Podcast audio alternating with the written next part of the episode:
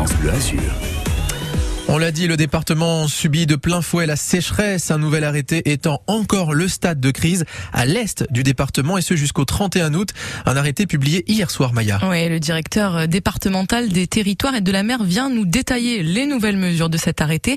Bonjour, Pascal Bonjour. Jaubert. Bonjour. Alors, qu'est-ce qui change dans ce nouvel arrêté? C'est quoi les nouvelles restrictions? Alors d'abord, je voudrais rappeler la situation. Euh, comme on l'avait déjà indiqué, euh, on n'a pas eu de recharge euh, pendant la période de septembre à mars dernier, Mhm. Ce qui nous a créé un déficit très tôt dans l'année, puisque dès mars, euh, Monsieur le Préfet prenait des arrêtés de vigilance, puis après de restrictions euh, par rapport à la sécheresse. Donc graduellement, les bassins, les uns après les autres, sont passés aux différents stades, c'est-à-dire vigilance d'abord, alerte euh, ensuite, alerte renforcée. Et un certain nombre de bassins sont passés en crise. Et là, euh, hier, nous avons passé le bassin de la Roya, la Bévéra et les fleuves côtiers mentonnais euh, en crise, parce que nous avons simplement mesuré euh, sur la Roya un débit qui est passé sous le seuil de crise.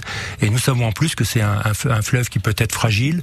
Et c'est de l'eau que l'on partage avec nos amis italiens, euh, qui ont aussi leurs problèmes de sécheresse de leur côté. Donc c'est une situation qui est un peu tendue. Et alors, ça veut dire quoi concrètement, stade de crise? Alors par rapport au stade euh, d'alerte renforcée que beaucoup déjà connaissent bien, hein, avec euh, euh, l'interdiction euh, des arrosages des espaces verts par exemple, en plus il y a les potagers, euh, les greens sur les golfs, les, les terrains de sport. Quant au nettoyage des rues, je précise, normalement, globalement, ils sont aussi interdits.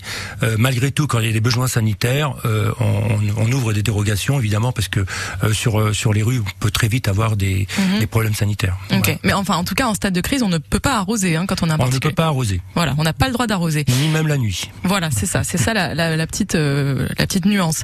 Euh, pourquoi est-ce qu'il est étendu ce stade de crise? La situation, du coup, j'imagine, s'est aggravée. Alors oui, on avait déjà une situation euh, critique et depuis il n'a pas plu. Vous l'avez, vos, vos, auditeurs l'ont bien constaté. On annonce la météo régulièrement, oui. et, et on- bon, en plus, on n'en annonce pas vraiment de plus significative dans les dans les jours prochains. Donc forcément, ça peut pas s'améliorer. On a quelques orages sur sur l'arrière pays qui permet, bon an mal an, aux, aux communes les plus fragiles, parce qu'ils ont qu'une seule source, de se maintenir pour l'instant. Mhm.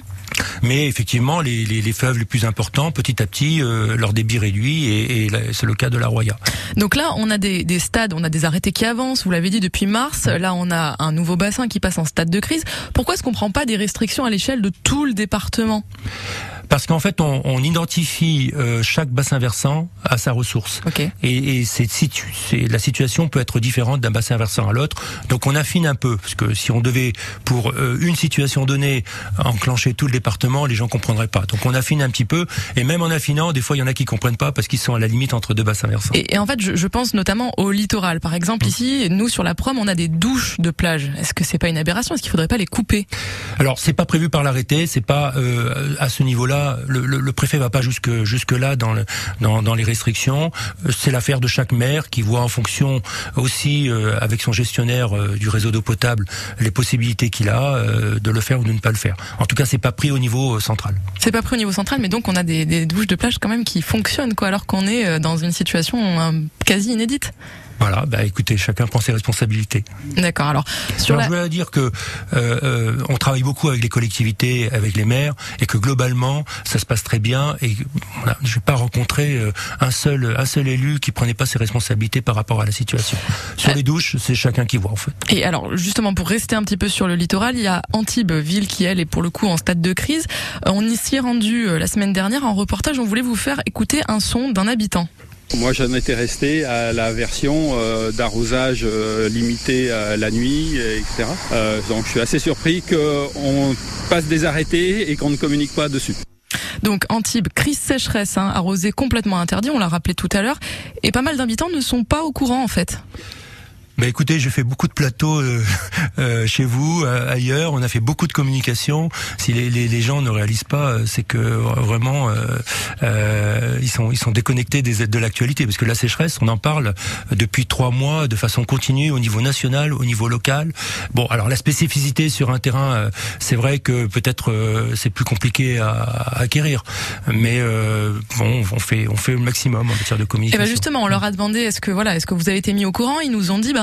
On n'a pas eu de SMS, on n'a pas eu de mots dans les boîtes aux lettres, il y a rien d'affiché sur les panneaux de la ville, juste un article sur le site de la mairie. Effectivement, je l'ai sorti, il y a un article, mais tout le monde n'écoute pas les, les médias. Est-ce qu'il n'y aurait pas moyen d'aller plus loin en termes de communication? Bah, C'est les discussions qu'on a avec les, les collectivités, hein, parce qu'après on a les gestionnaires d'eau, euh, des réseaux d'eau potable, qui ont leurs clients et avec qui ils communiquent assez régulièrement.